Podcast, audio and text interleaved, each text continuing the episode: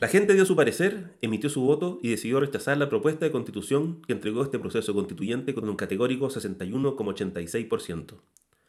La mayoría de los temas que pudimos conversar en este podcast tal vez no sean los que acompañan la contingencia política del Chile post 4 de septiembre.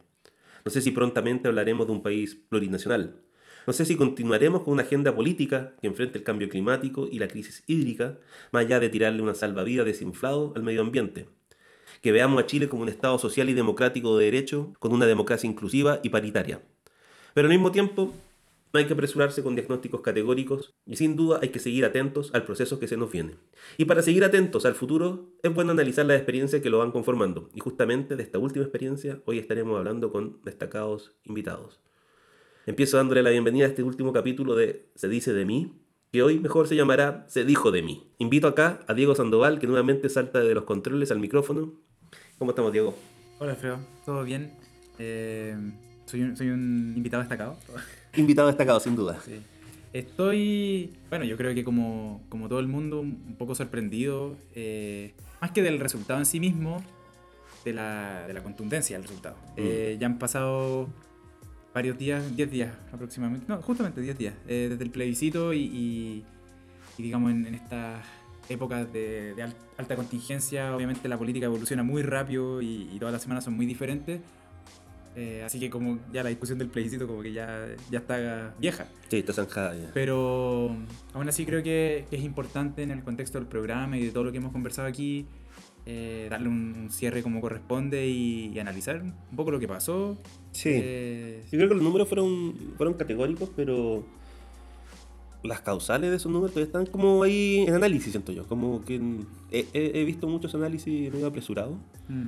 eh, que son más banderas políticas que, que, la gente votó por esto, votó por esto otro. Eh, pero yo creo que todavía no está muy claro esta muy multicausalidad de, lo que significa 62% de rechazo. Claro, yo creo que justamente por lo contundente eh, vale la pena como hacer un análisis más profundo, porque si hubiera estado muy, muy peleado, podríamos haber dicho como, no, las fake news, estas fueron las fake news, eh, que echaron a perder el proceso, no sé qué, pero creo, o sea, es de todas maneras un temón y de haber sido súper decidor también en, todo este proceso, pero perder en todas las regiones de Chile y en prácticamente todas las comunas de Chile era prueba, creo que se explica por algo más que, que solo las fake news. Entonces eh, yo creo que tenemos que hacer el esfuerzo por, por, intentar al menos preliminarmente descomponer un poco estos resultados y, y entender, eh, entenderlo en términos políticos, eh, comunicacionales. Estoy haciendo un spoiler. Eh, no, está bien, pues si es lo que de alguna manera nosotros no damos muchas respuestas, sino que las buscamos, así que vamos a comunicarnos con ciertos especialistas o connotados eh, cientistas políticos, periodistas. Esta vez no me voy a hacer sorprendido, sé, sé que bien. Ya sé, estoy muy bien, muy bien, muy bien. Oye, pero ¿cómo fue para ti el, la sensación post plebiscito? Más allá de lo político que ahora ya están saliendo caras que ya conocíamos desde los años 90 nuevamente, dar vuelta y todo eso. Eh, ¿Hiciste algún ejercicio? Eh, ¿Fuiste a algún lado a ver cómo estaba la sensación en la calle? Eh, no, yo creo que había, o sea, como en el día mismo, ¿tú decís? O la semana siguiente, así como desde el lunes 5 para adelante. Francamente no, yo creo que quizás volcaba internet, así como, digamos, los, los pasajes donde me metí, los callejones eran los de Twitter, lamentablemente, como que igual soy medio morboso en ese sentido, me, me gusta meterme así como en los comentarios, ver a la gente. Ver... ¿Pero que es un harakiri eso? Eh, sí, un poco. eh, porque además en las calles mismas no estaba pasando, yo, bueno, hasta, hasta hace una semana, pero vivía en el centro, entonces, eh, obviamente un lugar que ha sido epicentro de mucho movimiento en, en los últimos años. Y está súper callado todo ahí. Eh. A mí me pasó eso. Yo el, día lunes fui a tomar del pulso al centro. Y generalmente después de una votación como que se, se, respira como ánimo de victoria, de derrota. Mm. Eh, pero me asombró que había como un silencio y una tranquilidad eh, el lunes 5. No veía gente como feliz de alguna manera por una victoria. Eh, tampoco quiero decir que veía gente derrotada caminando, ¿no? Vi como que sentí tranquilidad. Y en la Plaza de Constitución que me sentí un rato a ver qué pasaba ahí. Ahí sí pude ver eh, ciertas como escaramuzas verbales que hubo. Mm. Eh, gente que, mucha gente que la estaba pelando más que nada, así como no, no, estaba, no estaba haciendo reflexiones muy profundas, sino como que gritando viva Chile, eh, y otro le decía cállate, por cual y cosas así, pero no, no, había como una discusión de profundidad, como que los, los pocos gritos que, que, se escuchaban como que venían a, a, a molestar este silencio. Sí, hay, hay cierta parte del voto rechazo que, que no es. Porque hay, hay, gente que tenía el, rollo, digamos, salvemos Chile y votemos rechazo. Hay otra gente que. que Sería como más el grupo duro de. Claro, el grupo duro. Pero hay, hay otra gente que, que, sí quería un, cambio, una constitución distinta, porque si no tampoco se explica tanto el, el, la arrolladora victoria del plebiscito de entrada. Entonces, sí. como gente que, que, sí quiere otro texto constitucional o un cambio estructural de, de algún tipo eh, pero no se identificó por alguna razón con este texto. Mm. Entonces tampoco es como que esa persona salga a celebrar sí. muerta de alegría, que como... Asombró la cantidad de personas que fueron salieron a votar. Eso fue como... Sí. Ese número fue como lo que más... Eh, nadie la chuntó de alguna manera. Yo me retiro como una lista político. Porque... ¿Cuántos días duraste? Poco. O sea, y que participé en una polla y que le di 56 a la prueba y 76% de participación. 76. 76. Yo pensé que iba a haber mucha más... Eh... Todos hablaban de ese número, que generalmente los países con el voto obligatorio tenían un porcentaje entre 75 y 75%. Sí. Claro, pero yo creo que aquí también, bueno, no sé si es así como en voz alta, pero podría haber sido también efecto de la crisis, eh, que la amenaza de una multa es como hay que, o sea, como, ya voy a votar, ¿cachai? Como, Voy a andar con un problema porque dijeron, no, y todos los casos, todas las personas que no voten van a pasar al juzgado de policía local, que va a procesar. Entonces. Pues somos aplicados, tal vez, ¿no? No sé, pues, o sea, yo, somos... yo, creo que da, da, ese sí que da para pa discusión, porque. Sí, por ejemplo, todo día en la calle, toda la gente, o gran cantidad de gente usa la mascarilla hasta el día de hoy, y todos se preguntan, ¿quería usar la mascarilla? No, lo odio, pero lo uso igual. Entonces, claro. Tal sí. vez, parte del parte de nuestra cultura, decís tú. Sí. Como cuando ya te, te mandan es como ya, hay que hacerlo, ¿no? Sí. Entonces. Oye, eh, estamos llenos de dudas, me doy cuenta. Sí, pues, o sea, yo creo que de, de, todas maneras el resultado dejó una gran interrogante que se descompone en. O sea, como la gran interrogante ¿qué pasó? Eh, y que se puede descomponer en, en un montón de preguntas más, sí. más, específicas. ¿Y qué te parece si empezamos como a dilucidar esa, esas dudas? Llamemos entonces a, a, una amiga a esta altura, a nuestra amiga. Sin duda. Eh, sí, ella es una gran investigadora del COES, además de ha sido muy generosa con, con este podcast. Eh, ha aceptado participar varias veces y, y más allá de eso, eh, ha vivido de cerca todo el proceso constituyente, ha estado muy, muy presente en medios, eh, por lo que creo que ha curtido una mirada muy aguda para para analizar toda la contingencia política chilena. Sí, ella fue integrante de la Comisión Técnica para el Proceso Constituyente. Sí, eh, bueno decirlo. Bueno, vamos a llamar a Claudia Hayes, doctora en Ciencia Política, jefa de la carrera de Ciencia Política de la Facultad de Gobierno de la Universidad de Chile y, como decía mi compañero, integrante de la Comisión Técnica para el Proceso Constituyente, entre otras credenciales, porque tiene millones. Tiene para regalar. Sí, así que ya, llamemos a Claudia.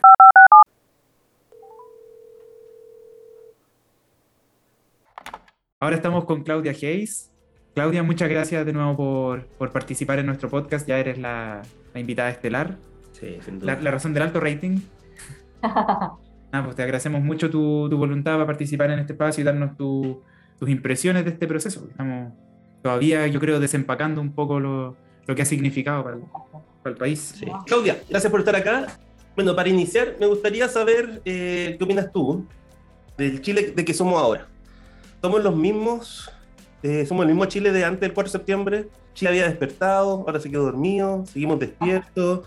¿Qué, qué pasa? Porque generalmente como que hay muchas banderas, muchos títulos que se dicen rápidamente de lo que somos y no somos, pero ¿qué es tu apreciación sobre eso? No, yo creo que somos el mismo Chile, pero yo creo que el, el resultado del plebiscito ha dado más luces sobre la complejidad en la lectura del estallido social. Yo creo que el estallido social fue un fenómeno muy complejo que, bueno, centros como COES ayudan a, de alguna manera, desenmarañar y a, de alguna forma, eh, poner en cuestión el reduccionismo de estar leyendo giros a la izquierda y giros a la derecha con cada hecho político que ocurre. Claro. Eh, se habló en un momento del giro, a la, del giro a la izquierda en América Latina hace algunos años, después se habló de un giro a la derecha, eh, y bueno, uno si realmente si fuera a interpretar cada resultado de una, de una, elección o de un proceso político como giro a la izquierda y como giro a la derecha, tendríamos que concluir que somos un país esquizofrénico, porque la verdad es que tuvimos... pasamos girando. Nos, nos pasamos girando. Solo en este proceso constituyente tuvimos una, un estallido social que generalmente se interpretó como más bien de izquierda, que desencadenó el proceso constituyente con una convención constitucional que fue más bien de izquierda, y la elección de un gobierno más bien de izquierda, que fue el gobierno de Gabriel Boric. Pero al mismo tiempo, en el mismo hecho electoral en que se eligió el gobierno de Boric, ganó eh, un Congreso más bien de derecha, en la misma elección. O sea, en el mismo, en el mismo año, digamos. La, elección parlamentaria que vino, eh, que, se produjo eh, junto con la elección de... ay, ya se me confundieron las elecciones. El presidente. Presidente y Senado. Claro, la primera vuelta. La primera vuelta electoral, que ahí, claro, uno podría decir, la primera vuelta electoral también podría leerse como un giro a la derecha, porque el resultado de la primera, la primera vuelta electoral fue eh, el triunfo de Kass, junto con un parlamento más bien de derecha, pero en segunda vuelta, bueno, un triunfo muy abrumador de Boric, que, además tuvo un récord de participación, la elección presidencial de Kass con Boric, que fue una elección más polarizada. Eh, pero en primera vuelta había triunfado en, eh, en, un comienzo la derecha, con un Congreso más bien de derecha, después lugar a un presidente más bien de izquierda, Después tenemos el plebiscito de, bueno, habíamos tenido el plebiscito de octubre del 2020, que el triunfo de la prueba también podría ser, triunfo del 80% podría ser interpretado como algo de izquierda, pero después el triunfo del rechazo por el, por el 62% podría ser interpretado como de derecha. Yo creo que lo que demuestran todos estos hechos es que no se puede reducir eh, esos triunfos electorales a lecturas tan simples, que el, el, estallido social es un fenómeno complejo y los resultados electorales son también complejos y dependen de muchas variables, de muchos factores y expresan posiciones que son complejas. Yo creo que la, gran lección que podemos sacar de todo esto que hemos vivido es que no existe un pueblo unívoco, que somos una diversidad mm. y que en esa diversidad a veces los electorados convergen o la ciudadanía converge en ciertas demandas que son bien abrumadoras.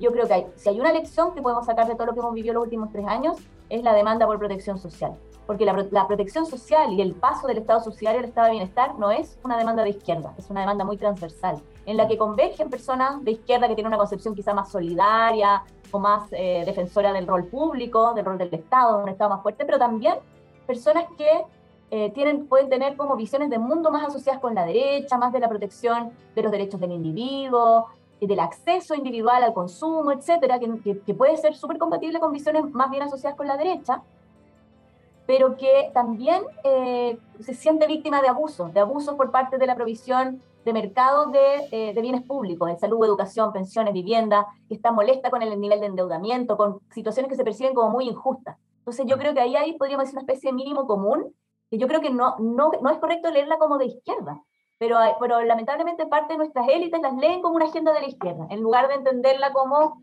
un cambio como de paradigma donde los derechos sociales hoy día son una demanda muy transversal de la ciudadanía. Yo creo que eso es como un elemento súper central que estuvo presente en el estallido social y que está presente hoy día en, eh, en, la demanda por una nueva constitución, porque básicamente lo que permite o el proceso constituyente superar el Estado subsidiario y esta división enorme que se hace entre, eh, entre lo público y lo privado y básicamente la primacía de del, del, del mercado, digamos, para satisfacer bienes públicos para satisfacer derechos sociales con una mínima intervención estatal, con, con, muy baja regulación y que da como resultado esta, esta, esta situación que hoy día es percibida como injusta, donde la capacidad de pago determina el acceso a cosas que son fundamentales para la vida, como, como mencionaba, como salud, educación, vivienda, pensiones, etc. Oye, Claudia, y volviendo un poco al, digamos, al resultado, al análisis más, más electoral, eh, tú hablabas un poco de, de descomponerlo eh, ahondar en la complejidad que está detrás de un resultado electoral. Sí. Y una, uno de los elementos más novedosos, obviamente, fue el, voto obligatorio eh, y, la participación histórica, eh, más de 13 millones de personas que sufragaron. Correcto. Eso sorprendió hasta el más optimista. Entonces, ¿cuál, cuál crees tú que fue la, la gran razón para que la gente votara, más allá de la obligatoriedad que, se entiende como, o sea, pienso que por un lado puede haber sido la amenaza de una multa versus, o sea, como en un contexto de crisis económica, inflación, o, hubo un involucramiento también un poco más allá, eh, dado cómo se dio todo el debate entre el apruebo y el rechazo y todo eso. Entonces, ¿cuál es, ¿cuál es tu visión en torno a la participación electoral del último proceso? Yo creo que son un poco las dos cosas, porque si, si uno se fija, la verdad es que ya el plebiscito de entrada convocó un 51%, que era una votación alta comparada con otras elecciones presidenciales recientes. Después la elección de Boric, que fue una elección muy polarizada, como decía en segunda vuelta, también convocó un 56%, que era un récord histórico como voto, voto voluntario. Y ahora tuvimos esta, este abrumador, eh, casi 86% del padrón, que, que yo creo que en parte fue, como tú dices, por el voto obligatorio, sin duda, las sanciones eran, eran importantes, pero también yo creo que la gente tenía una conciencia de la relevancia de la, de la votación, y yo creo que el récord histórico este de 13 millones de votantes se nutre de las dos cosas, de la, de la obligatoriedad, pero también de lo que estaba en juego. Y yo creo que, como tú dices, lo que sorprendió más, yo a mi juicio no fue tanto el triunfo del rechazo, la verdad es que las encuestas venían mostrando el triunfo, a pesar de que había cuestionamiento de las encuestas y también de que ese acto de cierre de la prueba en, en Santiago fue tan masivo y, le dio como esperanza, yo creo, a mucha gente que estaba ahí en la duda de que podía ganar el apruebo. La mm. verdad es que en general los analistas se inclinaban más bien por pensar que iba a ganar el rechazo, porque había eh, muchos antecedentes muy consistentes de muchas encuestas distintas que mostraban el triunfo del rechazo. Así que yo creo que eso no fue la sorpresa, la sorpresa fue la distancia. La distancia fue del 38 al 62, eso sí que nadie lo esperaba, nadie, nadie pensó que iba a ser tan abrumador el, el triunfo del rechazo. Y también yo creo que la homogeneidad en la distribución del rechazo, porque yo creo que también fue sorprendente que, por ejemplo, en las zonas de sacrificio ambiental, las zonas que se pensaba que eran las que iban a estar más beneficiadas por la propuesta constitucional en términos de medio ambiente o de, derechos de agua, también triunfó el rechazo. Y entre las mujeres también triunfó el rechazo. Y en las zonas urbanas, Santiago del Paraíso, donde generalmente el electorado se inclina más hacia la izquierda, también triunfa el rechazo. Es decir, yo creo que esa distribución tan pareja del rechazo por todo Chile yo creo que también eh, fueron, muy, fueron, muy pocas las comunas donde ganó el, el, apruebo. Lo que se esperaba, más bien en las proyecciones anteriores, era un triunfo estrecho de del rechazo y un triunfo básicamente por los votos del sur. Se esperaba que en la zona central ganara el apruebo y estaba en duda los votos del norte. Eh, pero yo creo que eh, este rechazo tan contundente da una señal básicamente del rechazo en parte al proceso, es decir, a lo que se vivió durante el proceso de hacer la nueva constitución y el trabajo de la convención constitucional. También, por cierto, algunos elementos del texto, o sea, yo creo que se puede desglosar, digamos, este rechazo tan abrumador en el proceso y las, las actitudes, digamos, de la convención, la forma en la que se dio la discusión de la convención, eh, el texto en parte y también quizá eh, algunos cambios que se produjeron, que se produjeron eh, de contexto entre el, entre el plebiscito de entrada y el plebiscito de salida.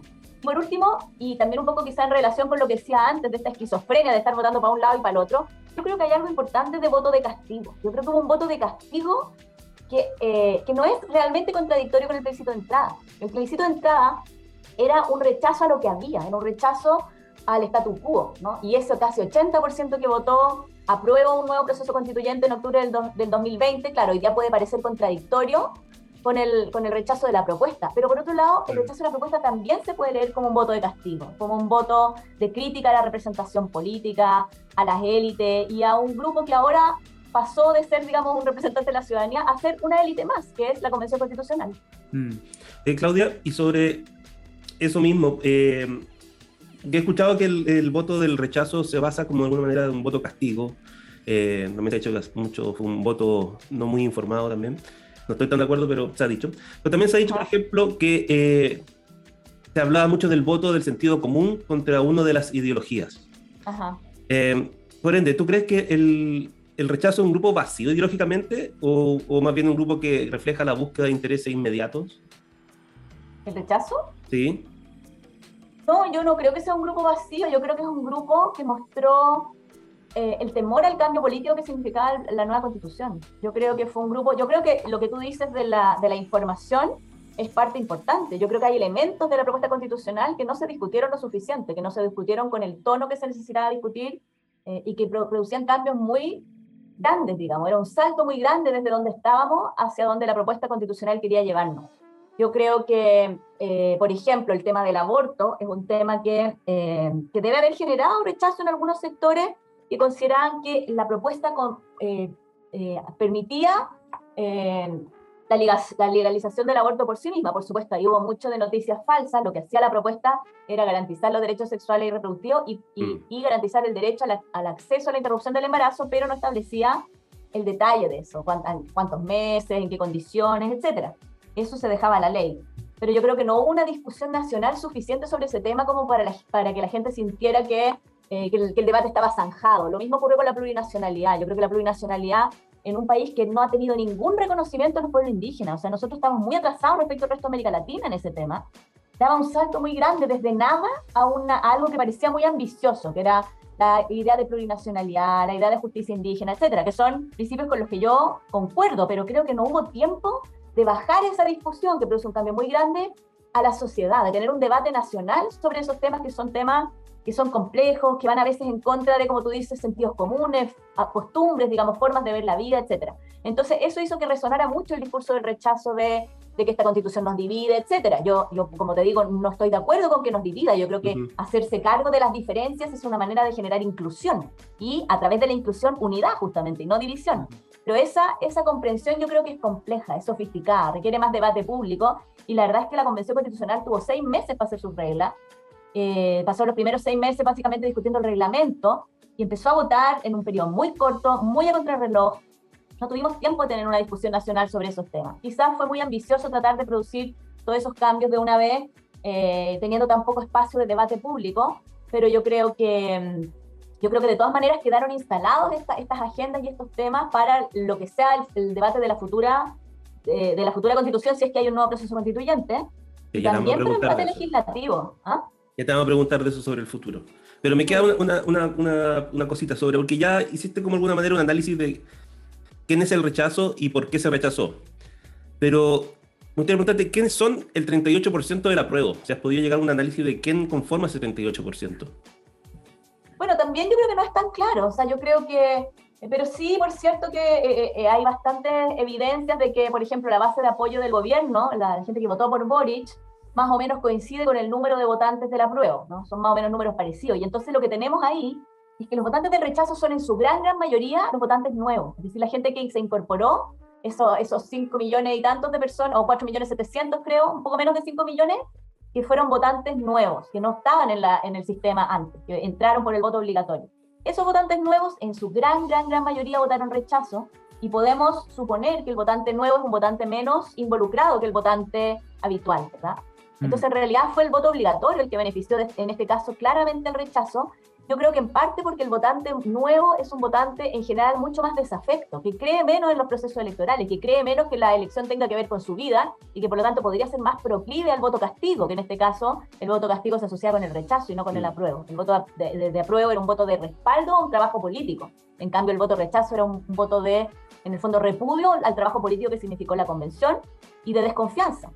Yo creo que primó esa desconfianza y por eso creo que es erróneo leer esto como una, un, un, voto de derecha. Yo creo que es un voto más de desconfianza que de derecha. Ahora sí, eh, como decía antes, creo que tú, tiene que ver también con eh, esa desconfianza, se traduce en desconfianza al cambio y en temor al cambio. Y yo creo que ahí el contexto jugó un papel relevante. Hemos tenido tres años de incertidumbre, de aumento de la percepción de delincuencia y de aumento de la violencia en los crímenes. Mm. Eh, de inseguridad en temas migratorios, de aumento de la violencia en la Araucanía. Yo creo que todo eso alimenta también fuerzas conservadoras, genera una reacción conservadora de decir, pucha, no estábamos tan mal antes porque ahora la economía está peor, la economía también empeoró producto de la pandemia, no hemos recuperado los empleos que se perdieron por la pandemia y producto del contexto internacional. La, guerra en Ucrania ha generado desabastecimiento de algunos productos agrícolas, ha, ha la inflación en el mundo, nosotros somos parte de eso, tenemos nuestros propios factores internos, los retiros del 10% pueden haber perjudicado todavía más la situación, pero yo creo que hay un contexto de incertidumbre global que también genera fuerzas más bien conservadoras. Así mm. que yo creo que eso, el rechazo es una, el, el, apruebo es complejo y el rechazo también es complejo. Pero yo creo que en ambos casos, en el apruebo y en el rechazo, se puede aventurar que hay una voluntad de mayor protección social, en todos los casos. O sea, no es contradictorio estar en contra de esta propuesta constitucional y pensar que es necesaria mayor protección social o estar a favor o en contra de la propuesta constitucional y pensar que, eh, que los políticos son malos y que los partidos políticos no representan a la ciudadanía. O sea, yo creo que algo que es común, quizás al apruebo y el rechazo, quizás al apruebo, no en el caso del plebiscito de entrada. En el plebiscito de entrada, el, el, rechazo al proceso constituyente era un apoyo a la constitución del 80. Pero el mm. rechazo a esta propuesta constitucional no es un apoyo a la constitución del 80. Este 62% no está pidiendo que se mantenga la constitución del 80, está pidiendo un cambio, pero un cambio distinto a la propuesta eh, sometida a plebiscito.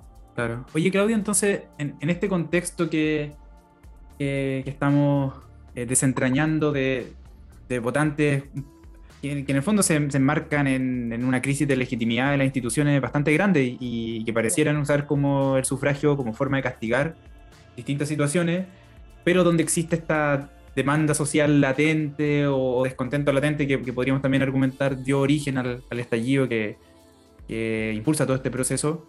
Me interesa saber, eh, también a la luz de, ciertos personajes que salieron el, día después del plebiscito celebrando, como Mónica Rincón o, ciertos sectores de la ADC, ¿quién, porque yo, estoy de acuerdo contigo en que es un error pensar en esto como una victoria de la derecha o una victoria de ellos, pero ¿quién capitaliza realmente la victoria o el voto del rechazo cuando, cuando llegamos a esta, o en este contexto de crisis de legitimidad? Bueno, es una súper buena pregunta y yo creo que hay, diferencias entre los beneficios de corto plazo y los de largo plazo. En el corto plazo claramente beneficia a la derecha y podría pensarse quizás que beneficia a esta, nueva centro derecha, los amarillos, los sectores que rechazaron la postura oficial de la democracia cristiana, eh, pero no estoy segura, no estoy segura que esos sectores realmente puedan capitalizar el triunfo del rechazo, porque depende de lo que pase de aquí en adelante. Yo creo que eh, hoy día la, pelota, digamos, vuelve a estar en, la cancha de los políticos, de la política tradicional, del Congreso, de los partidos y particularmente de la derecha. Hoy día la derecha es la que sale fortalecida y es la que tiene, porque institucionalmente sigue vigente la constitución del 80 y por la composición que tenemos del Congreso, hoy día la derecha es la que tiene la llave de los cambios que se hagan. De ella depende el cambio político que viene. Y, y la verdad es que la derecha en el pasado ha tenido actitudes muy reacias al cambio. O sea, la, derecha, eh, cuando se negoció la transición en el año 89, cuando se negociaron las reformas constitucionales del 89, que fueron 54 reformas constitucionales que, por ejemplo, terminaron con el exilio, eliminaron el artículo octavo que prohibía los partidos socialistas y comunistas, etc. En esa negociación la derecha se comprometió a, una vez retornada la democracia, eliminar rápidamente los senadores designados, y eso no ocurrió hasta el año 2005, cuando ya los senadores designados no le convenían a la derecha porque estaban entrando todos los expresidentes de centro izquierda. Ah. Entonces, el comportamiento pasado de la derecha nos da muchas luces de que este compromiso, de que en realidad el rechazo no significa mantener la constitución del 80, se vaya a cumplir. Ese fue un compromiso de campaña y fue un compromiso por el que se jugó este sector de la nueva centro derecha, descolgada, podríamos decir, de lo que antes había sido la centro izquierda y que fue la que hizo la campaña. La derecha no hizo campaña, la, derecha se escondió durante la campaña, todas las figuras de la derecha desaparecieron de la, de las franjas y de lo, y de lo público, y ellos hicieron campaña con las figuras de conocidas como de centro izquierda para, en el fondo, instalar la idea de que esto no era un respaldo a la Constitución del 80. Pero la verdad es que en la práctica el rechazo significa un respaldo a la Constitución del 80, porque lo que dice la reforma constitucional que regula este proceso, que es la ley 21.200, es que rechazado el plebiscito, o sea, rechazada la propuesta en el plebiscito, sigue vigente la Constitución del 80. Claro, como lo que pide el Partido Republicano de alguna manera. O sea, el Partido Republicano, que es el heredero de la UDI, que no quiere hacer ningún cambio constitucional, institucionalmente tiene la razón. Hoy día estamos en una situación institucional equivalente al momento anterior al acuerdo del 15 de noviembre. Lo que pasa es que los hechos políticos posteriores al 15 de noviembre existieron, y entonces por eso digo que hoy día la pelota está en los políticos y sobre todo en los políticos de derecha. Yo creo que lo, que va a definir quién va a, a, capitalizar este triunfo del rechazo o qué va a pasar con la política chilena en adelante, hoy día lo va a decidir básicamente la correlación de fuerzas dentro de la derecha. Si triunfan la derecha más extrema, los republicanos, los sectores de la UDI e incluso de Renovación Nacional que no quieren cambiar el modelo, que quieren mantener el Estado subsidiario, o triunfan los sectores más reformistas, que yo creo que de manera correcta ven en la mantención de ese sistema un factor de inestabilidad política, un factor que va a generar en el mediano plazo nuevas crisis institucionales como la que vivimos en el estallido. Así que yo creo que hoy día está, está en ello realmente la decisión, lamentablemente. Y eso, esa situación la generó el triunfo del rechazo. Oye, Claudia, fuiste muy sacas con todas las respuestas porque tuvimos que eliminar como, 10 preguntas. Te fuiste adelantando un poquito, pero un poco para, para, para cerrar. Eh, te íbamos a preguntar qué se le viene al gobierno de Gabriel Boric y su programa, porque de alguna manera el, gran parte o una buena parte del programa de Boric estaba vinculado a que se aprobara el, este proceso constituyente y la nueva constitución. Eh, ahora que ya no pasó eso, eh, claro, se le viene otro panorama, pero ¿qué crees tú que sería como lo más conveniente para él? ¿Que fuera un, nuevo, proceso constituyente eh, a, corto plazo, o corto mediano plazo? ¿O un proceso constituyente que al fin y al cabo le, ocupe los cuatro años de mandato? No, yo creo que lo que al gobierno le conviene claramente es un, proceso corto y rápido. Y, y, ojalá lo más democrático posible. Eh, yo creo que eso es lo que le conviene al gobierno, pero en mi opinión es lo que le conviene al país también, porque yo creo que eternizar la discusión constitucional en el fondo prolonga eh, la inestabilidad, prolonga el cansancio, también hay un cansancio en la gente con este tema. No es lo mismo la discusión constitucional hoy día que en el proceso de Bachelet, cuando había un entusiasmo que la gente iba a cabildo durante ocho horas. 200.000 personas participaron en, esos encuentros que fueron súper intensos de Bachelet. Eh, después vinieron los, cabildos autoconvocados después del estallido social, que la gente se juntaba. Yo creo que hoy día la gente ya tuvimos nueve elecciones en los últimos dos años. La gente está un poco cansada, yo creo, ya de este debate. Y, y, no, está la energía para esa discusión pública, pero eso no significa que, eh, que, haya una renuncia a expresar la voluntad directamente o una renuncia a, no sé, pues ejercer la soberanía popular. Yo creo que tampoco, tampoco ese cansancio electoral debiera, debiera leerse como ahora la gente confía en la política. Yo creo que hay que tener tener suficiente altura para entender que la desconfianza en la política sigue allí y por lo tanto un nuevo proceso constituyente requiere elementos legitimadores como los que se instalaron la primera vez. Requiere, yo creo, paridad de género, requiere espacio para los independientes, requiere espacio para los pueblos originarios, consideraciones especiales, digamos, de acción afirmativa para los pueblos originarios, eh, y requiere una discusión nacional, no puede ser una cosa que se haga puertas cerradas como las reformas del 2005 que nadie se enteró y de repente salió una nueva constitución. Yo creo que eso va a minar la legitimidad del proceso eh, y va a ser menos capaz a la nueva constitución si es que se elabora de esa manera, de, el fondo de ser apropiada por la gente, de, que la gente la sienta como propia. Y eso hoy día, lamentablemente, depende de la voluntad y de la visión que tengan unas élites políticas que en el pasado no tuvieron ni esa voluntad ni esa visión. Entonces, por eso creo que es bien incierto lo que vaya a pasar. La esperanza, yo creo, es que el shock que vivieron esas élites eh, con el estallido social sea suficiente para generar como algún nivel de grandeza, como algún nivel de visión de, de Estado que permita hacer avances más allá de la conveniencia de corto plazo, de lo que les conviene del cálculo con calculadora o de la conveniencia particular de cada partido. Yo creo que está en juego la estabilidad del sistema político y, y, si, y, si, y si las élites políticas tienen conciencia de eso, es más posible que haya un avance más democratizador, de mayor apertura, que si actúan como han actuado siempre en el pasado, que es de una manera yo creo bastante ciega a las demandas sociales. De hecho, la misma idea de que el estallido social era una cosa totalmente sorprendente y que nadie la vio venir cuando llevábamos 10 años, por lo menos, de movimientos sociales tan intensos, muestra yo creo una, una desconexión con la ciudadanía que ha sido muy grande en el pasado. Claudia, eh, para no quitarte más tiempo, lo, dejamos hasta aquí y te agradecemos profundamente tu, análisis político, su, su profundidad y su lucidez. Eh, muchas gracias, Claudia. Nuevamente siendo partícipe de Se dice de mí. Se dijo de mí. Este capítulo se va a llamar así. Se, dijo de mí. Se dijo de mí. Porque ya fue. Porque ya fue. Bueno, capaz que, capaz que haya que empezar a decir de nuevo. Sí. Depende de lo que pase. Quizás hay segunda temporada, ahí vamos a ver. Dale, Claudia. Muchas gracias. Ya, pues, Leo y Diego, un gusto verlos. Igualmente, seguimos en contacto. Muy, muy bien. Muchas gracias. gracias por tu análisis. Chao. Chao. Bueno, ahí estuvimos con Claudia Hayes nuevamente. Bacán tenerla Claudia siempre en este sí, se cumple un ciclo además, como que abrió y cerró. Así. Es verdad, sí. A Juan Pablo lo tuvimos en el Juan Pablo Rodríguez en el programa pasado. Sí. Ya tuvimos a Claudia y cerramos finalmente. ¿Qué te pareció? Bien, me, me gusta. O sea, me, me quedé con la idea de, del votante, o sea, del, del sufragio como, como castigo, en cierto sentido, sobre todo en este último ciclo político y a mi juicio estaba muy marcado por la crisis de, legitimidad general de la institucionalidad. Entonces explica un poco estas fluctuaciones y, en cierto sentido, claro, la convención como nuevo estandarte de la institucionalidad, que es como medio contradictorio, pero, pero el, mismo acuerdo del 15 de noviembre se puede haber entendido en cierto sentido como una imposición de la élite eh, frente a una crisis que no sabían cómo resolver. Y, cuyo resultado es este texto que habla de plurinacionalidad y pum, ¿caché? que es como un texto muy ambicioso, quizás muy académico y, que llegó muy en, frío, así, entonces la gente, claro, yo creo que se espantó y un poco en, crítica al proceso y, a este mismo factor eh, rechazó nomás. Sí, eh, las vueltas de la vida, pienso yo, eh, a los constituyentes, me acuerdo de los primeros meses se les criticaba mucho que les faltaba oficio político, que no se manejaban como políticos. Mm. Y yo creo que después de la elección Boric-Cast, como que dieron un vuelco y empezaron a... a... agarraron confianza. Sí, no, pero empezaron a actuar más como la política eh, que estábamos acostumbrados. Eh, y se transformaron en, para, para, para, la ciudadanía en unos claros nuevos políticos. Y mm. eso disgustó. Tal vez si se hubieran quedado con la primera eh, estampa, otro gallo hubiera cantado.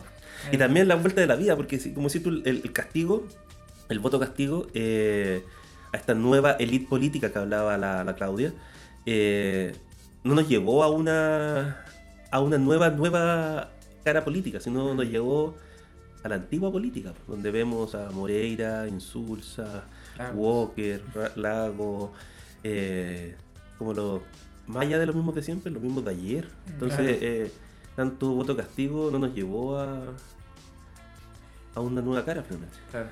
Sí, puede ser. Y también quizás, eh, si, pudiéramos tener una visión más amplia, quizás todo parte del proceso de, cambio al final. Como que no fue con esta, pero bueno, estará por verse. Estará por verse.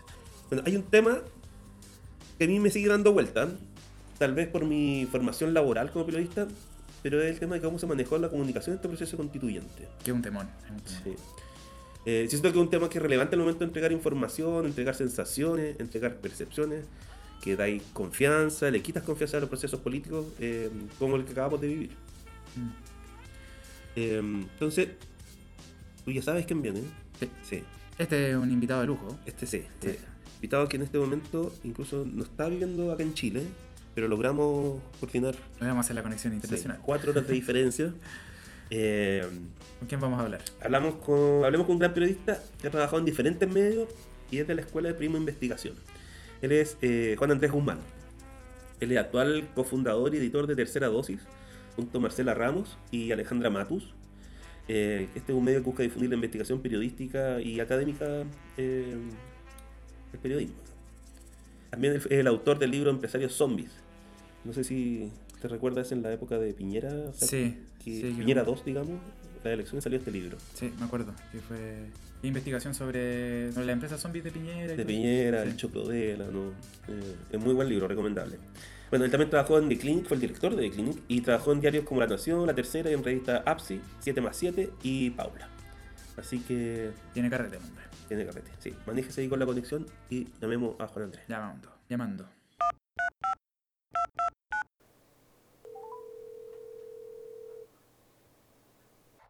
Bueno, estamos ahora con Juan Andrés Guzmán. Juan Andrés, muchas gracias eh, por recibirnos y contestar a nuestra llamada. Gracias por la invitación, estimados. Hola, Juan Andrés.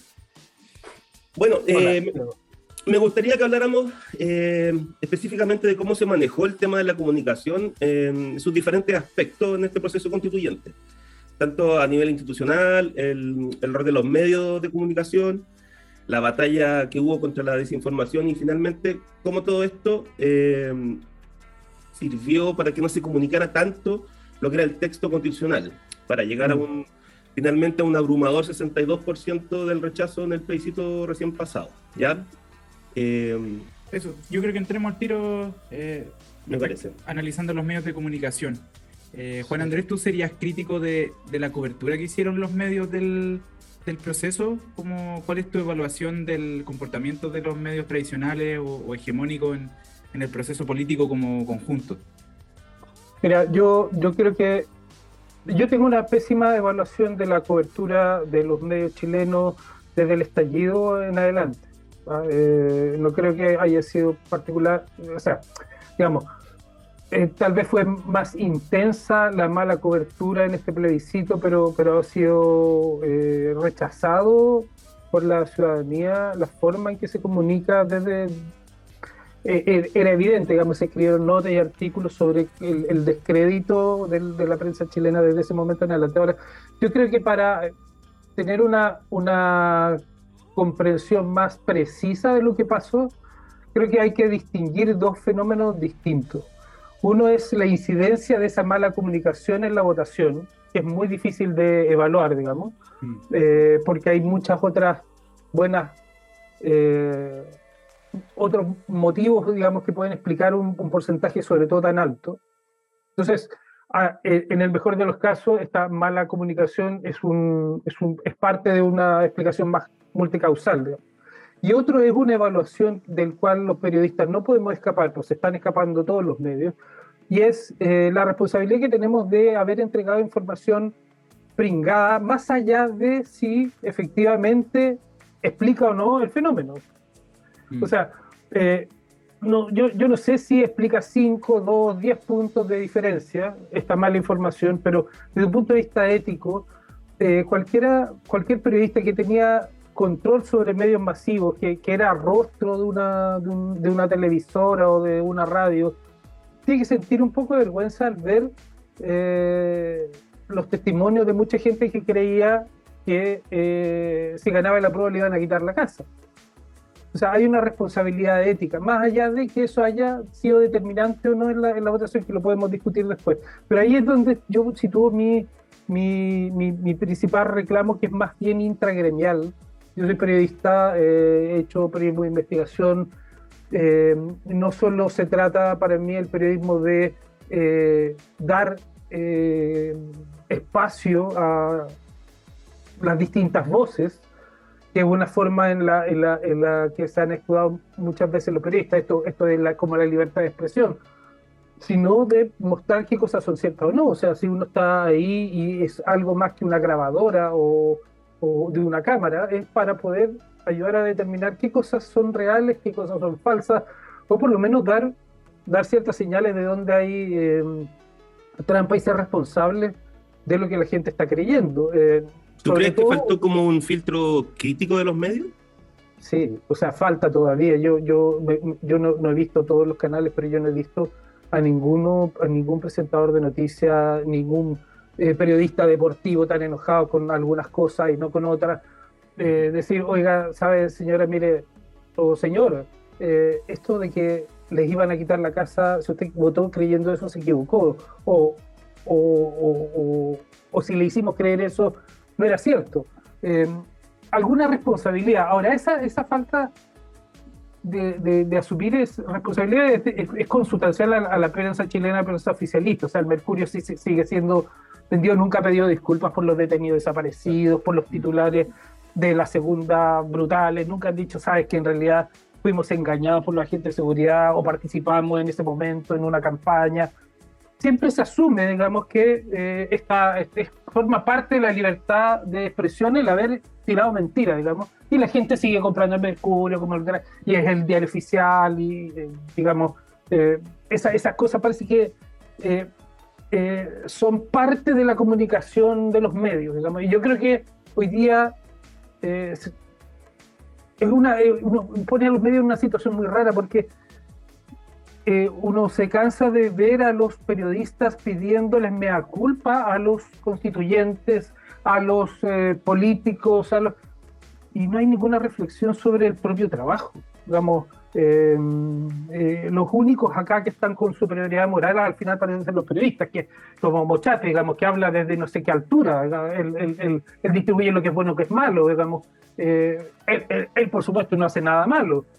Y, bueno, y así nos va. yo creo que aquí hay una responsabilidad gremial. Yo creo que eh, de alguna manera la forma en que los periodistas entendemos el periodismo y, tenemos frases para eso, eh, como no, nos, no hay que darse con nada entre bueyes o no nos pisemos la capa entre superhéroes, ha permitido que eh, se genere esta situación en que nadie se hace responsable de que la gente haya sido mal informada y, aún, y, y cuando se muestra que la gente fue mal informada, se termina diciendo, no, pero eso es una superioridad moral, eh, o, que, que, que, que, ilusos los que creen que por eso se perdió el plebiscito. Bueno, yo no, la verdad, yo no sé si es por eso que se perdió el plebiscito, pero eso no nos, eh, no nos quita la responsabilidad a los medios de, de que hemos, hemos visto que hay, que hay un gran el problema de de mala información que se le dio a las personas y que no asumimos eh, ni, ni, estamos corrigiendo eso. Y, y, y, sigue así para la próxima elección y para el próximo debate, porque nadie asume nada, digamos, sobre, el, sobre el, eh, la responsabilidad que tenemos de entregar buena información. Esa es mi primera... Eh, yo creo que, que el, el, gran problema con los medios tiene que ver con eso. Ahora, ¿por qué esa Dale, dale, dime. Que, te quiero hacer una, una, una, pregunta, pero al mismo tiempo una pregunta opinión, podría ser. Em, que un poco lo que yo siento que yo vi en la mayoría de los programas de televisión, eh, de radio, bueno, YouTube fue bastante importante con otros, otros programas también. Eh, quiero dejar de lado un solo programa, que era El País que Queremos, de TVN, que daban los domingos en la mañana. pero siento que la, los otros, la gran mayoría de, de los programas más masivos se presentaron a través de una manera de discordia a uno como televidente o como radio escucha, donde por un lado presentaban que había una derecha y una izquierda y hacían como un equivalente de 50-50, donde siento que por primera vez en la convención se notó que había múltiples izquierdas, incluso entre ellas mismas eh, muchas veces no se pasaban, digamos, y habían de alguna manera dos derechas dentro de la convención, pero aquí como que hacían un equivalente de, un choque de fuerza de 50 50, y donde a, uno, a ellos los tiraban como a discutir temas, eh, y uno como televidente o como escucha, uno veía como algo que un desorden, una discordia, un, ruido que se hacía, y uno veía como esta nueva élite política peleándose y, como que uno quiere como que se pongan de acuerdo y que me digan las cosas más o menos claras. O sea, un poco mi hipótesis como que al ver en esta repetición en muchos programas de televisión, en todos los canales de televisión, digamos, en la radio, eh, a uno se le apretaba la guata y eso como que va alejando eh, tu opinión positiva tu percepción de confianza eh, a este mismo proceso político, digamos. Eh, Puede ser, yo, yo no sé cuánto, es que ahí eh, es el paso que yo no tengo datos como para saber cuánto efectivamente esa, esa puesta en escena influyó en, en la votación, pero esa puesta en escena yo la, yo la cuestiono por, porque incumple una cosa que tiene que hacer el periodismo. Y que sobre todo en, estas, en, esto, en estos casos que es no simplemente poner un lado y otro, sino, eh, digamos, entregar información sobre em, cuál posición es cierta o no, digamos, cuando, cuando hay mentiras flagrantes, porque una cosa son opiniones distintas y análisis distintos, pero cuando hay mentiras flagrantes es una obligación hacerlo, uno no puede dejar pasar esas mentiras, digamos, no, eh, el periodismo está para eso, ¿ah? para, para, dar forma, pero dar una forma real, con matices, por supuesto. Mira, yo, yo creo que una evidencia de lo, como yo vincularía el efecto de esta, de esta mala puesta en escena 50 y 50, pero además sin entrar en el fondo y en la, en la verdad de, eh, de algunos elementos, o incluso en la forma en que se planteó la, la, discusión, yo lo asocio con eh, que no creo que haya una eh, derrota 60-30, así tan radical, en ningún debate. Mm. Puesto así en escena, digamos, de esta manera. O sea, por decirte, no sé, eh, ¿cómo se llama? Cortázar, el debate Cortázar-Veloso, una de las cosas que yo vi, digamos. Eh, Cortázar no le ganó 60 30, digamos, no, sus argumentos no pesaban tanto. o sea, yo diría que fue al revés. Eh, pero, pero no importa, aunque hubiera sido 50-50, ¿ah? Em, o, debates, qué sé yo, entre Soto y, Atria, o cualquier otro, digamos, o, eh,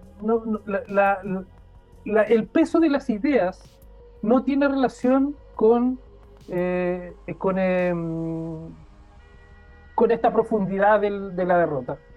O sea, no es, no es, para, para mí no hay eh, una, una, realidad, una vinculación clara entre estas dos cosas. Y por eso que yo creo que el factor determinante acá es, sin poder probarlo, pero es un factor muy importante, es la comunicación de estas cosas. Ahora, cuando se plantea 50 y 50, como dices tú, yo creo que eh, ahí, ahí parte la trampa.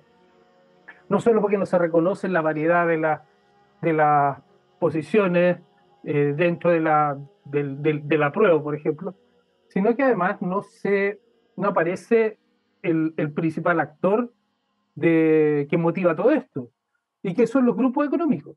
Mm.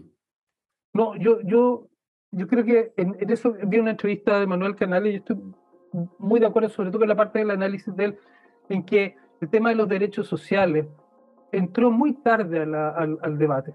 Eh, y, yo creo que eso también tiene que ver con que comunicacionalmente, eh, yo creo que la derecha lo aprovechó muy bien, pero los medios, y ahí es donde eh, eh, creo que colaboran en la distorsión.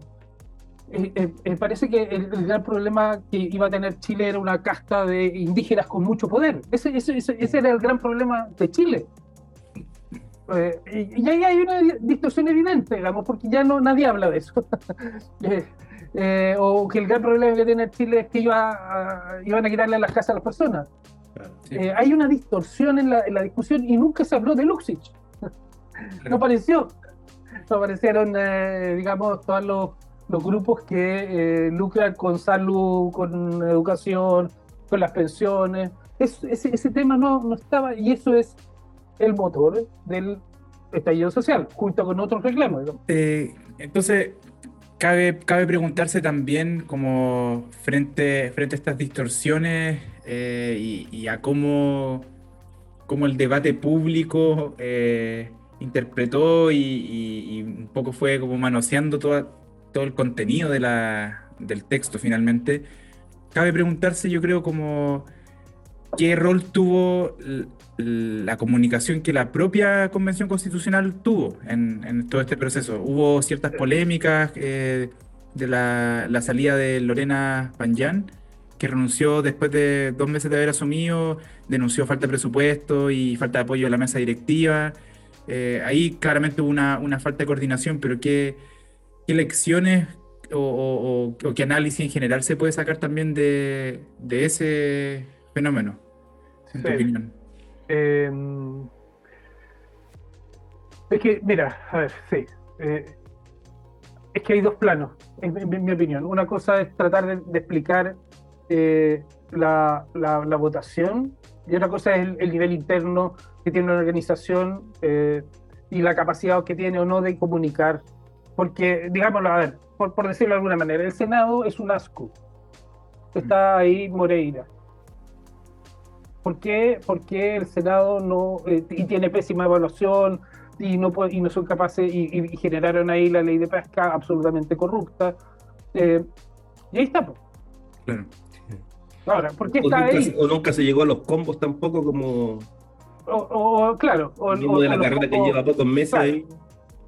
Y, bueno, y es una institución que está ahí y el, punto es que no... O sea, yo me pregunto, yo, yo creo que en esto todos los que escuchan estarán de acuerdo sometamos a plebiscito cualquiera de las normas que salen del, del Senado. O sometamos a plebiscito al Senado mismo, si queremos que siga o no. Eh, y claro, es que el problema es que claro, la, constituyente, su trabajo iba a ser evaluado, digamos. ahí hay un, hay una, un, problema estructural eh, que, que, nos hace, entonces, como ese evaluado nos hace mirar con más, em, digamos, dureza el trabajo evaluado el Senado que no, que no, que no, que no, que no debe evaluado por la ciudadanía, entonces bueno, tenemos que convivir con eso y nos comemos toda esa, toda la mugre que sale de ahí, digamos. El, problema, ¿qué es? ¿Dónde está el problema real? Eh, ¿El Senado se comunica mal o mejor que la Cámara? No, es que la constituyente fue evaluada. Y entonces parece mucho más importante los, los, los, los eh, problemas de comunicación. Ahora, dicho esto, ¿Es posible arreglar eso a través de la comunicación? Simplemente a través de la comunicación. Yo creo que el, problema es que la constituyente aborda, yo creo que no tiene solución comunicacional, que uno puede buscar, eh, eh, digamos, eh, explicar algunos fenómenos como el pelado Abade, pero yo no sé si el pelado Abade es peor que Moreira, ¿ah? y a mm. Moreira lo siguen invitando a los canales. Y, Moreira es el que confiesa financiamiento ilegal, los otros pasan piola. Entonces, eh, no, no, yo creo que hay un problema estructural que se, le, que se pide y que, eh, a lo mejor no es posible de resolver. Que una constituyente en una sociedad eh, que se comunica a través de, de Facebook y conversación instantánea, con, con, con, Twitter de 120 palabras, no sé, no sé cuánto tienen los Twitter, pero no se puede comunicar cosas muy complejas. A lo mejor eso vamos a descubrir más adelante, que este tipo de constituyentes no se pueden hacer eh, de esta manera o tú tienes que tener un control mucho más estricto sobre la veracidad de lo que se dice ahí. No creo que sea un problema real que uno puede decir, ah, mira, si hubiera puesto otro, otro, otro relacionador público, eh, esto no habría pasado. Eh, porque además yo creo que, que yo creo que podría no haber pasado si el sistema, en, mi opinión, si, el sistema de medios no estuviera tan desequilibrado. Ah, pero, sabiendo eso desde antes, que, los grandes medios iban a estar de alguna manera haciendo Una comunicación más o menos como, que se lo escuchaba a varias personas, como medio de reality show, de estar con la cámara todo el día puesto ahí y sacando las polémicas, las cosas más sabrosas en ese sentido. Eh, los mismos canales de comunicación que la misma convención eh, puso para acercarse a la ciudadanía, ¿tú crees que fueron eh, relevantes si, si alguien realmente se informaba a través de esos canales? Bueno, es que por eso digo que creo que no es, no, no es, eh, no creo que la solución pase por ahí. Eh, porque, a ver, por decirte la neta, que creo que ha sido una buena cobertura. Muy buena, sí. ¿Cuál era el problema de la neta? O sea, ahí estaba la información, pero porque la gente no iba a la neta, bueno, es el, clásico problema que todos los periodistas que tratamos de, de, informar con más profundidad tenemos que enfrentar, es cómo hacer atractivo tu, tu material. Mm. Eh, pero, la neta no era parte de los canales institucionales de la misma convención. Claro, entiendo, pero, pero yo no estoy seguro si eh, la pauta de noticias del Mercurio, la forma en que abordar los temas, eh, es porque le faltaba un canal institucional de información. Mm. Lo que probablemente le faltaba era un diario del peso del Mercurio que eh, estuviera eh, problematizando mejor el asunto y poniendo los, eh, los, los, énfasis correctos o, o radio. No, pero es una hipótesis. ¿ah? acá estaban más o menos todos alineados con la misma, con, con el mismo, el mismo asunto. Eh, por eso digo, no, no, no, nunca vi en los medios que el, el debate dijera, bueno, eh, ya, ya, ya hablamos suficiente sobre la amenaza de la oligarquía mapuche, hablemos de la oligarquía chilena, digamos, y cómo, cómo esta, va a ser afectada. Eso, eso, eso no pasó. Y, yo creo que el, el, el, 18 eh, de octubre, en esencia, tiene que ver con eso. Em, ahora, por eso, para, para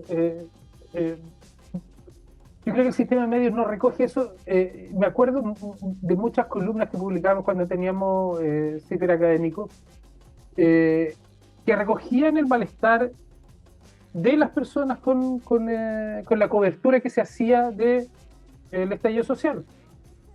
Entonces, hace rato que están al debe los medios. En un momento pareció que habían descubierto, así como Mañalich, que Chile era desigual, que, había una violencia sistémica en, el, mal vivir que generaba el, sistema económico.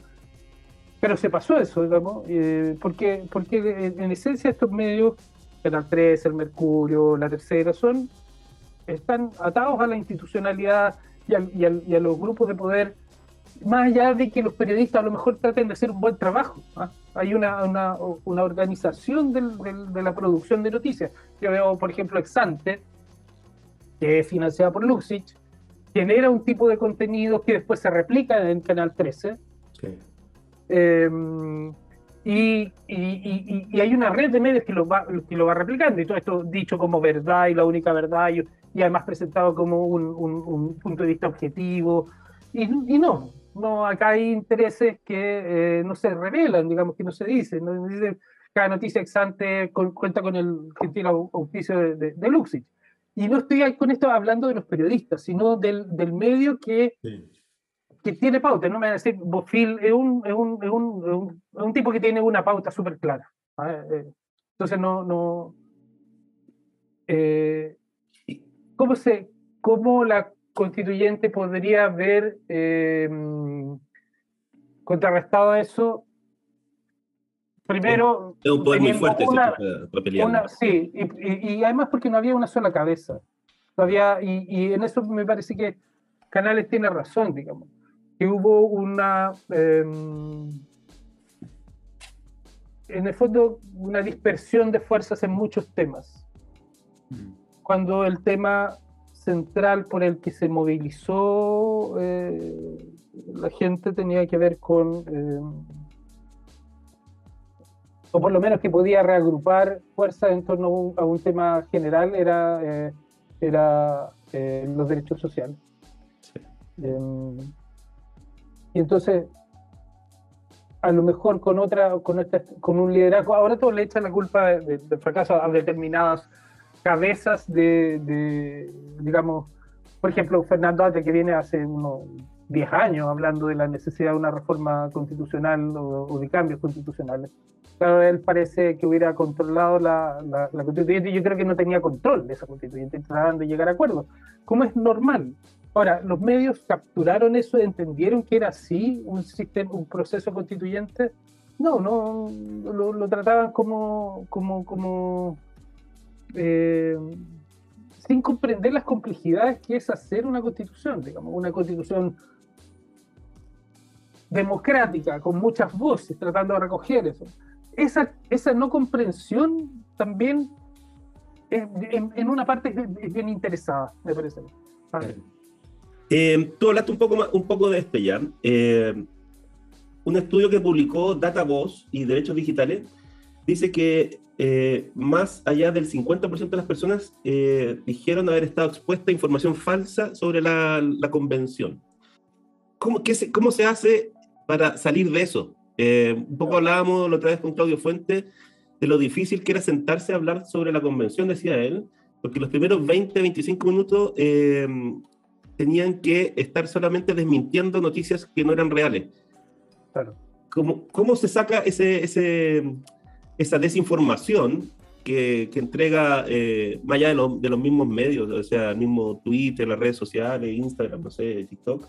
Es que eh, ahí es donde yo digo que, que, los medios juegan un rol, o sea, si, si tiene algún sentido un medio de comunicación, es justamente el aclarar las mentiras. Y nosotros ya asumimos que hay canales eh, o, o, diarios que no van a hacer ese trabajo porque están alineados con el poder. Entonces, uno no puede esperar de ellos que vayan a aclarar cuáles cosas son ciertas o no. Y ahí es donde yo creo que está la madre del cordero. Este es el problema central. No tenemos, así como Chile no tiene mercados, ¿ah? no tiene mercados porque, porque son mercados chicos, porque están súper controlados por algunas familias, básicamente oligopolio, no tenía economía de mercado, digamos, no tenéis competencia. Y cuando eh, la fábrica de confort eh, estafa a todos los chilenos, es tan concentrado el, el, mercado que no podía hacer quebrar a esa fábrica que durante años te manipula los precios. Como podría pasar en otra economía donde yo y todos, y eso está mostrado, digamos, la gente estaría dispuesta a pagar un poco más con tal de castigar al que te hizo trampa. Aquí no podía, porque no hay mercado, no hay competencia. Entonces, de la misma manera como en Chile no hay un mercado, eh, no hay medios, no hay una, medios competitivos. Mm. Ah, uno, uno tiene que asumir que, tal como tú lo estás diciendo, que los medios no van a colaborar a eh, eh, corregir esas noticias falsas. Y eso es, ahí creo que está el, problema central. Em, y, yo, yo, tengo la impresión de que sin, sin, los medios no se puede hacer eso. Mm. Entonces, ¿cómo, ¿cómo lo damos vuelta? Bueno, yo creo que en, en, en, sin mucha fe, pero creo que una, una, una vía de solución que se me ocurre tiene que ver con eh, ampliar eh, el financiamiento de medios. O sea, no, no, no podemos seguir con solo con eh, estos, estos medios trabajando de esta manera. Yo creo que en algún momento los periodistas, porque tampoco hay un colegio de periodistas que agrupe y realmente sea convocante, entonces no sé cómo se estructura esta, esta revisión de los trabajos, pero esa pregunta que tú me dices, creo que no tiene solución, a lo mejor tampoco tiene solución con mejores medios, pero no tiene solución sin, sin medios. Eso, eso por descontado. O sea, si, tenemos estos medios, esto va a seguir así para, para, para siempre, digamos. Em, a lo mejor con mejores medios igual sigue, eso, eso es lo que yo no lo sé, digamos. ¿eh? Mm. Pero, pero el, el eh, a mí me, me, me, llama la atención la falta de... Eh, sentido responsabilidad de los, de, los, de los rostros de la televisión cuando ven estas cosas. Y, eh, y, y, como que se echa para atrás y dice, bueno, mi tarea es simplemente dar voz. ¿ah? Unos dicen esto y otros dicen esto otro y yo nada, pero yo soy como una especie de grabadora. Y ahí es donde, claro, todo, el, todo el sistema eh, empieza a correr en banda. Si nadie corrige, Lo complejo también es que es un, problema a nivel mundial, como que este uno lo, puede identificar también en otros hitos de elecciones en, Estados Unidos, en Inglaterra y, en Brasil. En Brasil, claro. Yo, bueno, pues de ahí viene mi, mi, mi, recelo, o sea, cuando digo, no sé si con mejores medios se conseguiría, justamente viene de ese hecho. Claro. Sé que con los medios que tenemos no lo podemos hacer, pero pienso lo que me hace dudar de que mejores medios sean las soluciones que eh, el caso Trump. los medios norteamericanos han sido mucho más decentes respecto de muchos temas que los medios chilenos eh, eh, y, son muy potentes y tienen, digamos, buen financiamiento, grandes periodistas y no pudieron detener la, arremetida de un misógeno como Trump. Claro. Yo creo que ese es el gran peligro de fondo que está dentro de este juego. No solamente que se eh, perdió una posibilidad de una constitución eh, que estableciera derechos sociales y muchos otros derechos, pero sobre todo eso, sino que eh, seguimos en un ciclo donde nada tiene legitimidad. Mm. Em, y ahí el futuro yo lo veo más bien oscuro. hay muchos cientistas, cientistas políticos y, politólogos que se ríen de Atria porque dicen no lo entendemos, o él dice no me entienden y, como, digamos, se burlan de él. Pero yo creo que hay una cosa que él ha dicho y que es bastante clara y bastante fácil de entender.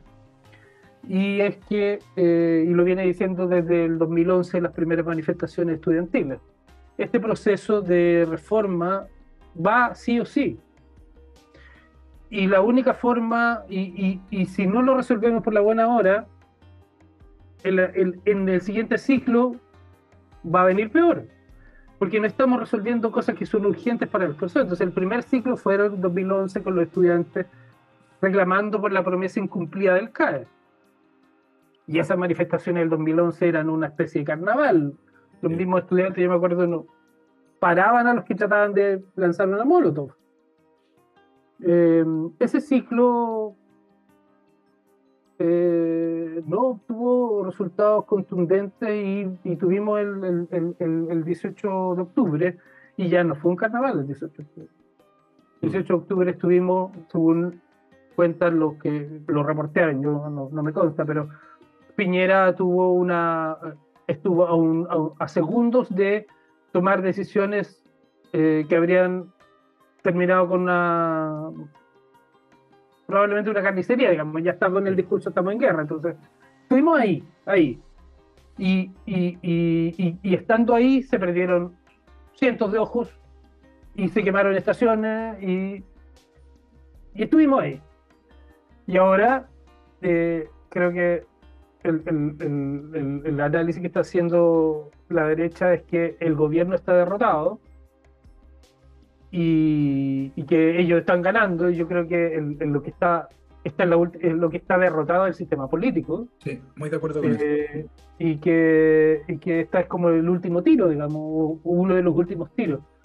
Pero la, la urgencia que ha motivado este ciclo de, de inestabilidad no están, no están resueltos. Entonces, yo creo que los medios eh, en eso más aún, más urgente eh, para, la gente que cree que, que, que, la, que la paz, la no violencia em, eh, es imprescindible, ¿ah? que no está buscando extremar las cosas para que haya una solución violenta. Yo creo que la mayor parte de los periodistas cree eh, en, en, en, en, llegar a acuerdos.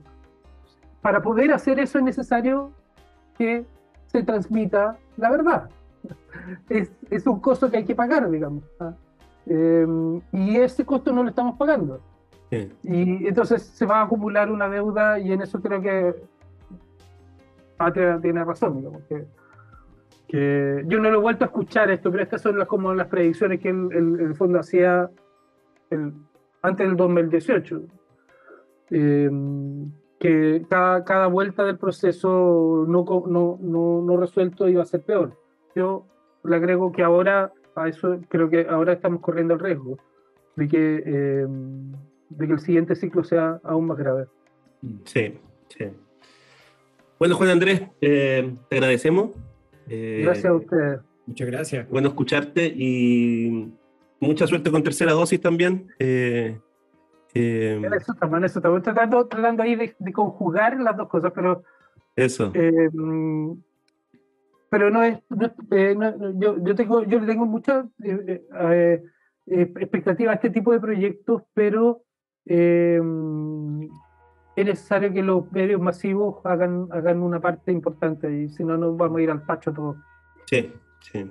No, de eso hay algo de fe, yo creo. Yo creo que incluso este mismo proceso constituyente, eh, como hablaste tú de la neta, hasta contexto factual, eh, claro. salieron ciertos medios independientes, eh, por ahora pequeños, que, que hablan un poco lo que dices tú, porque se siente como que una, hay una comunicación más, más verdadera, más sincera, más, más con la intención de informar y eso igual hay que resaltarlo porque si no, nos hundimos en el pesimismo. Muchas gracias, Juan Andrés. Que estén muy bien. Un abrazo. Que estén muy bien. gracias. Chao. Bueno, ¿qué te pareció, Diego, la, la, conexión y conversación que tuvimos con Juan Andrés Guzmán desde Escocia? Bien, me, me, gusta la idea de este programa de partida porque. Ah, no es como para tirarnos flores. es que si no que. Ah, me caen pétalos en la cara. Eh, pero me gusta esto de, dar un poco una, visión más política, eh, un análisis más político, pero también un análisis más comunicacional, porque creo que hoy día todos los temas que hablábamos de desinformación, del, poder de los medios hegemónicos y, cosas así, es un, problema a nivel mundial. O sea, no es, digamos, una particularidad chilena, como, como hablábamos ahora con, con Juan Andrés, sino que se vio en el Brexit, se vio en la elección de Trump, eh, la elección de Bolsonaro y, hay otros, varios otros ejemplos. Entonces, creo que es una pregunta fundamental preguntarse por lo comunicacional en, una sociedad que ha cambiado mucho en ese sentido. Eh, creo que nadie, nada hacía presagiar. Hace de 15 años que íbamos a estar viendo de esta manera, porque hace 15 años estaban quizás los primeros smartphones. Eh, pero no es una cuestión así tan masificada. Entonces, la forma en la que se mueve la, información hoy día creo que es muy relevante para analizar las democracias y los procesos políticos en general. Y, obviamente en este ciclo político fue, fue fundamental, como, como acabamos de conversar. Sí, ya cambió la política en ese sentido. Ya la manera de cómo llega la gente va a ser realmente eh, como un bombardeo de información de redes sociales, con verdades y mentiras que agarra los grandes medios, desde, desde, las mismas redes sociales. Es complicadísimo. Yo no, de verdad no, o sea, como ahí como tú quisiste cerrar un poco con una tona, o sea, con, con un tono más... ¿Auspiciador? Sí, como optimista, a mí me cuesta verlo a veces, como pensar, porque yo ya me siento saturado por, por la vorágine, me creo capaz de, de, identificar una noticia falsa de una verdadera por las distintas herramientas que tenemos y todo, pero, pero aún así me siento saturado de información, entonces como... Eh, quedé con una idea en la cabeza de, esta conversación, un poco lo, que hablaste tú, de estos escenarios que se exponen en la tele, de las como confrontacionales 50-50. Creo, me, lo pregunto, pero no ayudó que la votación fuera tan binaria. Mm. Apruebo o rechazo. Entonces, claro que es como lógico desde un punto de vista quizás comunicacional poner uno y uno. O ayudó mucho, dependiendo. O sea, claro, dependiendo de tu, de tu bando. Me pregunto si hubiera sido posible, por ejemplo, votar por capítulo. Y, y decir como ya, el capítulo 1, ¿tiene sentido o no tiene sentido? Obviamente es una locura pensar en votar cada norma y cada, artículo y no sé qué. Pero nada, es como una idea nomás. Eh, porque en el fondo le hizo la campaña mucho más fácil al rechazo, creo, ese escenario binario. Mm. Eh, solo tenéis que instalar la idea de no, no, esto no, esto no, esto no, esto no, esto no. Entonces, independiente de la. Y, es, es un texto muy complejo, es un texto muy largo. Eh, y también no tiene, es un punto de partida, yo creo, o era un punto de partida. Eh, entonces, creo que esas son cosas muy difíciles de comunicar justamente a la luz de esta vorágine de, noticias y de conversaciones y de información falsa y verdadera, eh, porque obviamente hay que hacer una autocrítica del, proceso y los constituyentes, algunos lo han hecho, otros no tanto. Eh, fue un proceso nuevo para todos, siento yo, tanto para los periodistas, los medios, y tal vez algo más de los periodistas, un poco lo que, recalcando lo que decía Juan Andrés, eh, los medios, sus controladores saben, eh, saben más de este tipo de juego político. Mm. Pero mucho del, periodismo eh, no supo cómo presentar la información de una manera más certera, siento yo. Sí. Quizás resumía también. Sí, más, más, con menos interpretaciones. El mundo de las interpretaciones fue muy amplio también, siento Sí. yo. Eh, y ahí se veía más el manejo político, que a quién le creías más la interpretación sobre el mismo artículo finalmente. Claro. El salvavidas del texto nunca finalmente fue un- un- un- algo tan importante que la gente dijera, ah, estamos esperando el texto, lo leo y estoy listo. No, Sí. no sé quién habrá leído, ah, qué cantidad de gente habrá leído el texto. ¿no? Sí, bueno, es- es- ha sido medio polémico ese último tema. Salió una, una investigación de CIPER, eh, que hicieron ciento y tantas entrevistas en, en barrios populares de Santiago. Sí. Y también una de- del ciudadano que entrevistaban gente, creo que en Estación Central. Eh, como, ya, ¿por qué votó rechazo? No sé qué. Me parece, o sea, creo que las críticas son correctas porque creo que eso tú lo podías hacer en cualquier parte de Santiago. Mm. Eh, me lo podías hacer a mí, ¿cachai? Si tú me preguntas, y ahora, ya, ¿y qué? qué? ¿cachai? Uy, si te, te ponen así en, en. Digamos, te exponen de esa manera, es difícil argumentar profundamente por qué este texto jurídico te Sí. hacía sentido. Entonces, creo que hay, hay mucho de esto que también se, se mueve en, emociones y en, y en el espíritu del texto más que en normas específicas y cosas así. Eso de siempre fue un- yo siento que fue un buen ejercicio, pero... eh, Preguntarle a la gente. Sí, preguntar a la gente, pero tampoco me, me responde el por qué. No, es que no es un ejercicio Se llegó- científico al final. claro. es como el- la crítica era más porque iban a preguntarle a la gente pobre. Si eso era como, Sí. ah, mira, no saben, ¿cachai? ¿Por qué votaron rechazo? Y, y yo, mi, mi intuición es que eso es bastante transversal. Poca gente, yo creo que puede decir así, dar razones como bien concretas. Mm, sí. Sí, hay una, un- también se le dio duro a la gente de Petorca. Sí, bueno, Claro. este, el, el roteo que, Sí. que ha habido por, por Twitter de parte de la gente derrotada de la prueba también. po. Exacto. Eh, sí, es un, es un tema bien complejo. Sí. Bueno, pero así como terminó el proceso constituyente, eh, llega nuestro fin también. pues. Sí, mira, yo, yo me quedo igual con. Ahora, yo soy el, de la- el del optimismo, pero Ya. me quedo con, con las palabras de, de Juan Andrés. Yo creo que, que el. eh, esta, esta es mi formación de cómo yo estudio historia. Eh, en general, se tiende a analizar los procesos de larga duración, eh, o hay una corriente que lo hace al menos. Y, y digamos, si vemos todo esto como, como una, una gran ola, eh, digamos que la nueva constitución es la espuma, pero la impulsó un movimiento mucho mayor. Entonces, yo creo que esto es, es parte del ciclo político. Hoy día obviamente hay, hay mucha discusión sobre qué, qué va a pasar, eh, si es que vamos a tener otra constitución y en qué condiciones. Pero yo creo que hace tiempo el, el país, digamos, de- después de la vuelta de la democracia, ha buscado como forjar un camino más abierto y democrático en- a través de distintos movimientos sociales y, y yo creo que todo esto, eh, incluso el, el rechazo a esta propuesta, es parte de ese ciclo político. Eh, entonces, ya se, se acabó el, el objetivo primero de este podcast, pero no creo que se haya acabado el ciclo político como conjunto. Mm. Yo creo que a- algún cambio tiene que haber. Ya, los cambios van a, van a ser diferentes, yo creo. Eh, Mm. sí, agarrando tu metáfora, quedó la espuma, pero se recogió el mar nuevamente. Claro. Y, y lo que podría haber sido como un tsunami eh, el 18 de octubre. Eh, ver si eso. eh, cómo actuaría nuevamente este mar. Y, y qué quedó de eso. Realmente la espuma cuando queda es como mal oliente, después se pone amarilla. y vamos a ver quién recoge esa espuma. Eh, Sí, sí, en- el fin de, de este ciclo político en particular no se puede interpretar necesariamente como una victoria de ciertos sectores de la derecha o, o de los amarillos por Chile. mm, Creo que ese sería un error, como adjudicársela. Creo que justamente octubre de 2019 le, le añade un grado de im- impredecibilidad a, a todo este asunto y, y como para dar cuenta que igual hay un descontento y una, un problema de legitimidad de las instituciones de representación acá en Chile súper potente. Entonces, que no se resuelve con esto. Eh, así que claro, va a volver, de una manera u otra. Sí. Bueno, eh, damos por Por finalizado el programa. finalizado el, el programa. Más que el episodio, eh, este es nuestro último programa de Se Dice de mí. Esperamos que haber podido informar, haber podido poner ciertos Acompañar. acompañar también, haber puesto ciertos temas en el tapete que no eran fácil de, de entender. Eh, tuvimos muy buenos entrevistadas y entrevistados. Eh, eso es lo que a mí más, me alegra, yo creo, de, de este Sí, programa. Nos acompañó gente muy buena. Sí. eh, pero ahora yo creo que es el momento de, De observar, de sí, escuchar. de dejar de hablar. Por un rato, por lo menos. Por un ratito, sí. Y, y ponerse a pensar. Eh, pensar y después retomar eh, lo que uno haya analizado en su interior. Así que yo les agradezco de corazón Eh, espero que les haya gustado. Eh, si no, el programa entero, algún otro episodio por ahí. Eh, los temas musicales que a mí siempre me gustaron. A ver si alguno sacó alguna idea. Lo abandonamos ahora este último todo. Sí. Pero... teníamos, sí, teníamos muy largas las conversas también. Sí. Pero tal vez vamos a tener que hacer un podcast de música. ¿Quién sabe? Ah. síganos, síganos a ver qué, qué sale de esto. Eh, ya, bueno, yo también muy agradecido de, de la audiencia, de su atención y, y nada, nos veremos. Nos vemos prontito. Nos veremos en, en otra forma quizás. Eso. Hasta luego. Que estén bien. Chao.